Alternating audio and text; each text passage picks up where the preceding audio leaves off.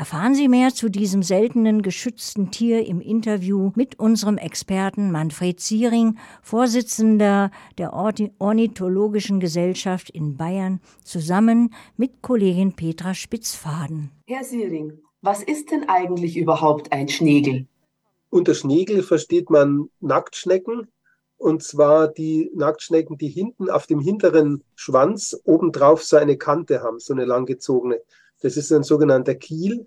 Und zum Beispiel die bekanntesten oder spektakulärsten sind diese leopardenartig gefleckten Tigerschnägel. Eigentlich müsste man es die Leopardenschnägel nennen. Als Tigerschnägel hat sich halt eingebürgert. Und die sind also wirklich schöne, langgestreckte Tiere, die an Komposthaufen sind. Manchmal sieht man sie auch an der, in der Wiese. Dann sind sie an einem Aas, was irgendwo liegt, auf dem Kompost und so weiter. Also die sind immer da, wo es feucht ist, wo die direkte Sonne nicht so hinscheinen kann und äh, führen da meistens so ein wirkliches Schattendasein, weil wenn die Sonne kommt, dann verschwinden sie.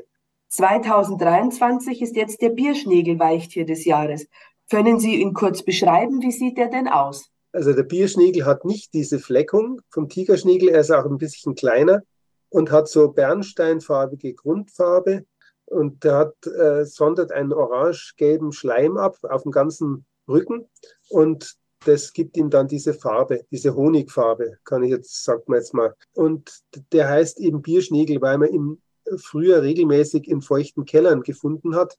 Und er war so häufig, dass man ihn sogar als Vorratsschädling angesehen hat. Und weil er immer wieder so Rüben und Karotten auch angenagt, angefressen hat. Früher wurden ja in den Kellern unserer Häuser so in Sandkästen das waren so, so gemauerte oder betonierte Kästen, da war Sand drin und da hat man eben dann dieses Lagergemüse eingegraben. Das war Blaukraut, Weißkraut oder auch mal gelbe Rüben oder, oder die Dotschen, diese Runkelrüben, die man auch eben dann essen konnte. Und das wurde eben im feuchten Sand, kühl und feucht eingelagert und da hat sich auch der Bierschnägel wohlgefühlt. Wenn es draußen kalt wurde, dann kam er in die Häuser rein und hat sich da auch mit dazugelegt zu, zu unseren Vorräten, zu unserem Wurzelgemüse oder Kohlgemüse. Ja, und der ist dann immer seltener geworden, nachdem eben die Brauereien äh, auch in ihren, die, die Bierkeller nicht mehr hatten. Die, viele Bierkeller sind dann leer gestanden, sind zum Teil zusammengebrochen, weil sie nicht mehr instand gehalten wurden. Und irgendwann äh, hat man einen so solchen Bierkeller abreißen wollen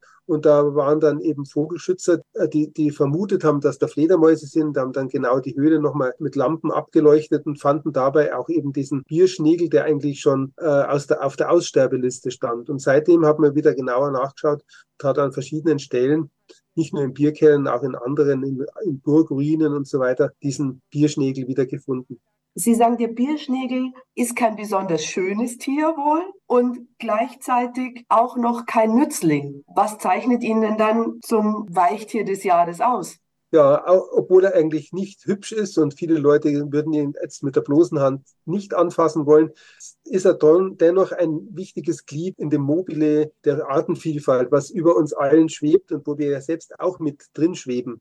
Und äh, auch diese hässlichen Tiere, die auch nicht nützlich, sondern eher vielleicht sogar von einigen als schädlich betrachtet werden, die haben wichtige Aufgaben. So, solche Nacktschnecken, die sind ja ständig äh, auf Nahrungssuche und die fressen eben dann krank gewordenes Obst, weil die tun auch dann den Schimmel gerne fressen, der auf so, auf so kranken oder absterbenden Früchten wächst, diesen Schimmelpilzrasen dann die verwerten das also alles und was hinten bei seinem Schnegel rauskommt, das ist die Grundlage für wunderbaren geruchlosen Humus. Also die Schnegel tragen mit ihrer unermüdlichen Arbeit dazu bei, dass alles Sterbende, Verwesende abgebaut wird, auch Tierkadaver und dass, dass eben dann daraus unbedenkliche geruchlose neue Unterlage, also Substrat für neue Generationen von Tieren und Pflanzen entsteht. Sie sind also Arbeitstiere, die ständig was machen. Und ohne die wären vielleicht unsere Teller nicht so voll, weil wir auf den Ackerflächen vielleicht nicht so gute Erde hätten, wo dann die neuen Früchte gedeihen, die wir brauchen. Sie sind also Dienstleister, würde ich jetzt mal sagen, im Naturkreislauf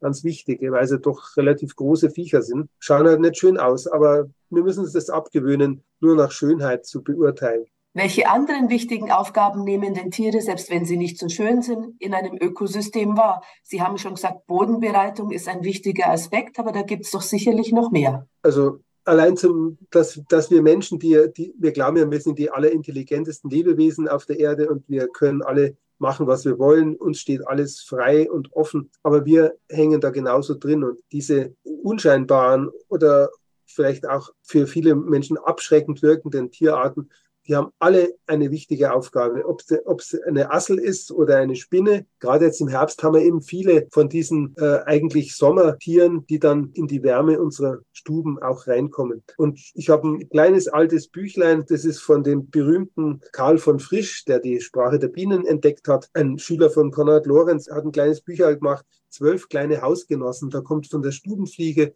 über das Silberfischchen bis zum Floh und Bettwanze natürlich alles vor was in den Häusern lebt. Natürlich auch die unliebsamen äh, Stechmücken, die uns mit ihrem Sirren nachts wach halten. Und ich denke mir oft, weil wir das auch so machen, dass wir die Spinnen nicht restlos rausschmeißen.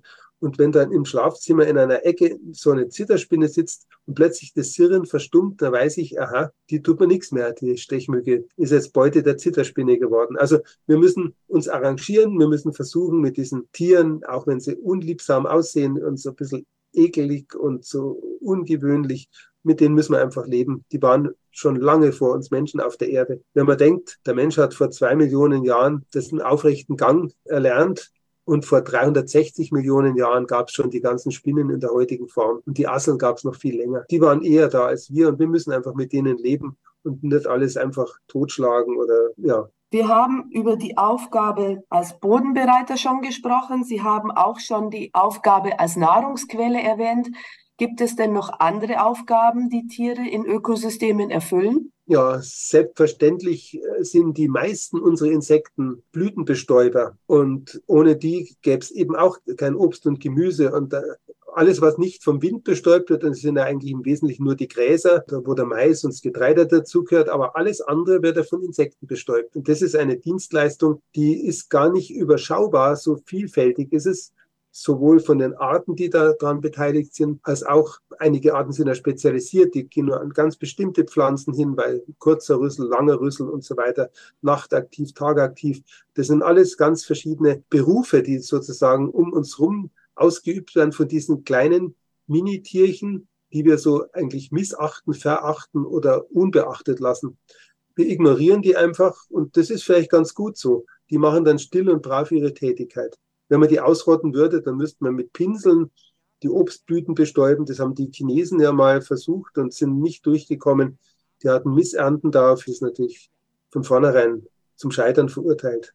Da müsste man den Menschen, die heute den Bezug zur Natur verloren haben und in den Ballungsräumen wohnen, diese Zusammenhänge noch viel näher bringen. Wie könnte das gelingen? Also ich persönlich mache es ja, indem ich als Dozent an Volkshochschulen und für die Ornithologische Gesellschaft, für, für die beiden großen Naturschutzverbände ständig Exkursionen führe. Und wenn ich da ein, so einen Aschenputtelvogel sehe, rede ich über den genauso ausführlich und liebevoll wie über einen spektakulären, tollen, der da rumstolziert wie, ein, wie so ein Fasan, der ja sowieso keine einheimische Vogelart ist. Aber das versuche ich natürlich zu machen. Ich versuche dann Gerechtigkeit auch wirken zu lassen für die unscheinbaren Arten, weil, es mir, weil die liegen mir genauso am Herzen. Also ein kleines wisperndes äh, Wintergoldhähnchen, das ja wirklich nicht viel hermacht, das versuche ich auch genauso zu erklären und man kann es ja auch ein bisschen anlocken, manchmal mit Klangattrappe. Da kommt es bis auf ein paar Meter zu einem her und die Leute sagen dann plötzlich, mei, der hat einen ganz orangen Kopf, das sieht ja toll aus. Bei dem die Frisur da, diese Irokesenfrisuren,